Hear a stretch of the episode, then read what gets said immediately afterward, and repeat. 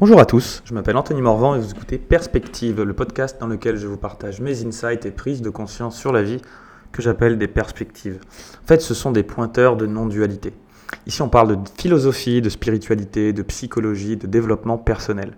Mais surtout, je parle de moi et avec un peu de chance, en parlant de moi, je parle aussi de toi. Aujourd'hui, j'ai envie de parler des trois types d'éveillés, trois façons de vivre son éveil, sa spiritualité. Alors, euh, trois types de Bouddha, trois types d'éveillés. Le Bouddha, en, sanskrit, ça veut dire celui qui s'éveille, celui qui est éveillé.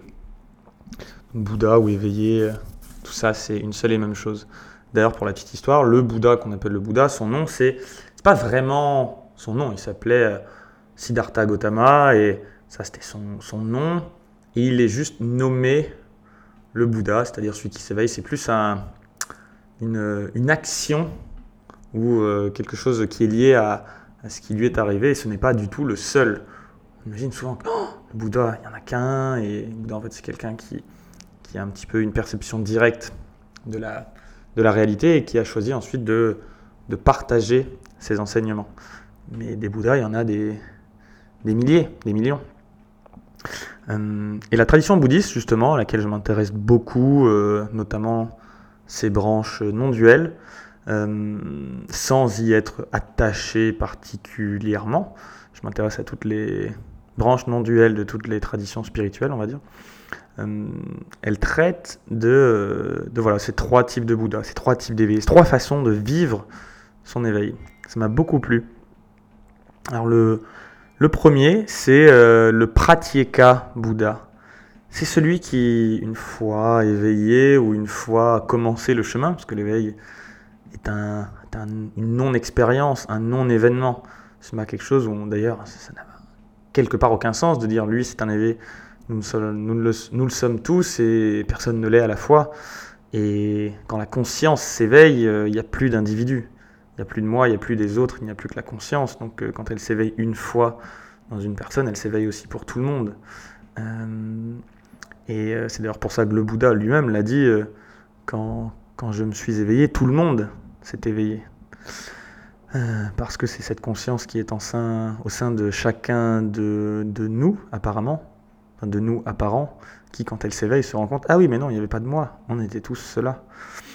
Tatsvamasi, tu es cela le, Brahman, la conscience transcendante de ce monde. Bon, bref, allez, redescendons un peu sur Terre. Donc, trois façons de vivre son éveil. Donc, le Pratyeka Bouddha, c'est celui qui, après un éveil, bah, il kiffe tout seul, quoi. C'est celui, voilà, bon, c'est bon, je me suis éveillé, j'ai compris euh, la nature euh, de la réalité, t'as vu, euh, tout ça, de façon, même s'il y a de la souffrance, c'est que dans le monde relatif, et c'est le mec, il kiffe, il vit dans l'arrière-plan, il se met en mode méditation, et ça ne l'empêche pas d'avoir de la, de la compassion ou de vouloir parfois aider les autres, mais il va principalement vivre son éveil tout seul et se retourner constamment vers la conscience pour juste euh, voilà, retrouver cette paix, cette sérénité. Euh, et, en ça, c'est sa façon de contribuer au monde, quelque part, j'ai envie de dire, juste de, de vivre sa vie euh, sans chercher à l'enseigner, sans chercher plus loin que, que ça, à relire des, des traditions spirituelles, à rechercher des enseignements. Juste, voilà, ça, il a compris le truc, il est dans le flow il vit dans le flot, puis c'est tout, ça lui suffit. Il n'y a que cela pour lui. Donc ça, c'est le Pratyeka Bouddha. Deuxième type, c'est le Sravaka Bouddha, qui est en gros le Bouddha qui, qui continue en fait à choisir d'écouter. Voilà, ça lui fait du bien. C'est l'écoute attentive de, des enseignements. Donc c'est celui qui va continuer à prendre des enseignements malgré, malgré l'éveil, parce que ça y participe aussi, c'est une qualité d'écoute de, ses enseignements et, et ça continue à, le nourrir justement. Il y a cette voie de continuer le chemin, même si on a compris qu'il n'y en avait pas ou qu'il était infini ou qu'il menait vers nulle part. Juste de le, de le continuer, d'écouter les enseignements et dire euh, pour le plaisir de, de le faire et, et, en même temps le, la joie et la sérénité que cela peut apporter. Et enfin, celui que je trouve de mon côté le plus intéressant, euh, le bodhisattva. C'est celui qui, euh, qui choisit, en fait, d'une façon ou d'une autre, de revenir dans le monde, dans le monde tel qu'il le connaissait avant, parfois on pourrait même un peu dire de se déséveiller, de faire des allers-retours, et de partager ses enseignements, tant par sa façon de vivre que ses partages, ça peut être des partages concrets où le mec il devient guide spirituel et il dit ah, voilà moi je vais te partager euh, ce que je pense et des beaux enseignements qui me sont venus, ça peut être un, un couillon comme moi qui se dit euh, a la prétention de penser qu'il peut apporter quelque chose au monde et qui, du coup en fait un podcast pour essayer de, disséminer des leçons de sagesse qu'il reçoit de, livres, euh, d'intuition, de, la vie. Euh, et, euh, qui jure, d'une certaine façon, c'est un peu paradoxal, même s'il a, il a, un peu eu accès à des moments à cette, cette vérité, cette unité, qui jure quelque part de, de rester dans le monde et d'y revenir, de continuer à vivre en ce monde tant qu'il reste une personne qui souffre. C'est en ça que je trouve beau. Et du coup, bah, évidemment, c'est un chemin infini. Il y aura toujours, entre guillemets, des gens qui souffrent. C'est la personne qui peut le voir à l'échelle d'une vie, plutôt que de choisir de rester en état méditatif et de kiffer sa life. C'est de se dire non, bah, je, vais, je vais aller dans le monde, je vais aller faire du bénévolat, je vais, je vais écrire un livre pour partager. Bon, tout un tas de choses, ou juste être l'être humain le plus bienveillant possible dans mes interactions avec les autres. J'ai une amie là qui. Euh, qui n'a pas besoin d'argent, mais qui a choisi de travailler comme caissière, euh, temporairement, alors qu'elle est barre des diplômes et qu'elle pourrait complètement faire autre chose, mais dans le simple but de donner de l'amour euh, en tant que caissière à, aux gens qui passent, en se disant, bah, voilà, j'ai envie d'être là, ça me permet d'avoir des gens qui passent au quotidien et, d'essayer de d'égayer, de, leur donner de l'amour au maximum possible. Je trouve ça, je trouve que c'est une façon très noble et très belle d'être un bodhisattva.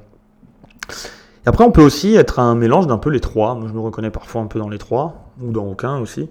Euh, ce côté, bah oui, quand je prends un podcast, ou essayer de raconter mes, mes délires, mes élucubrations, que ce soit mes amis, mes employés, mes clients, vous qui m'écoutez ici. Euh, parfois, je saoule tout le monde d'ailleurs avec mes, mes délires non duels. Euh, et en même temps, il y a d'autres moments où je choisis de rester tout seul, euh, voilà, dans un trip, de juste de le vivre, d'essayer de me poser dans cette présence.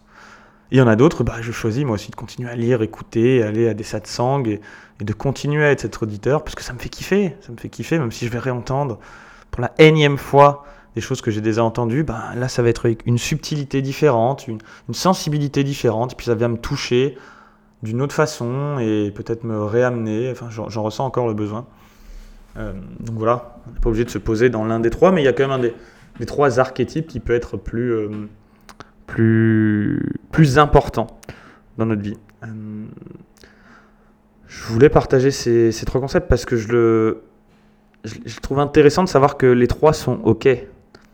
Dans le bouddhisme, il n'y en a aucun qui est censé être mieux que l'autre. On se dit pas, ah oui, euh, Bodhisattva, c'est cool. Euh, moi, je jure de, de ne pas rester dans mon délire tant qu'il y a quelqu'un qui souffre. Non, ça, ça c'est ok. Mais celui qui choisit juste de le vivre pour lui, d'être dans la présence, dans la conscience, sans chercher dans la relativité, à, dans la matière, dans la 3D, à, à être bénévole et à s'assurer que tous ceux qui souffrent ne souffrent plus, c'est ok aussi. C'est aussi une façon de vivre sa vie qui est qui est ok et qui est une façon d'être, de vivre son éveil, d'être un Bouddha. Et encore, si on choisit de continuer à écouter des, enseignements, eh ben c'est ok aussi, même si c'est des trucs qu'on connaît déjà, et que c'est, des paroles qui viennent du mental, et eh ben c'est ok, c'est ok. C'est aussi une belle façon de, de le vivre. Merci d'avoir écouté ce podcast en entier. Si le sujet vous a plu, je vous invite à partager cet épisode et à m'encourager en me laissant 5 étoiles et un témoignage sur iTunes Podcast. Vous pouvez aussi m'écrire directement sur euh, Instagram Anthony-du-6, euh.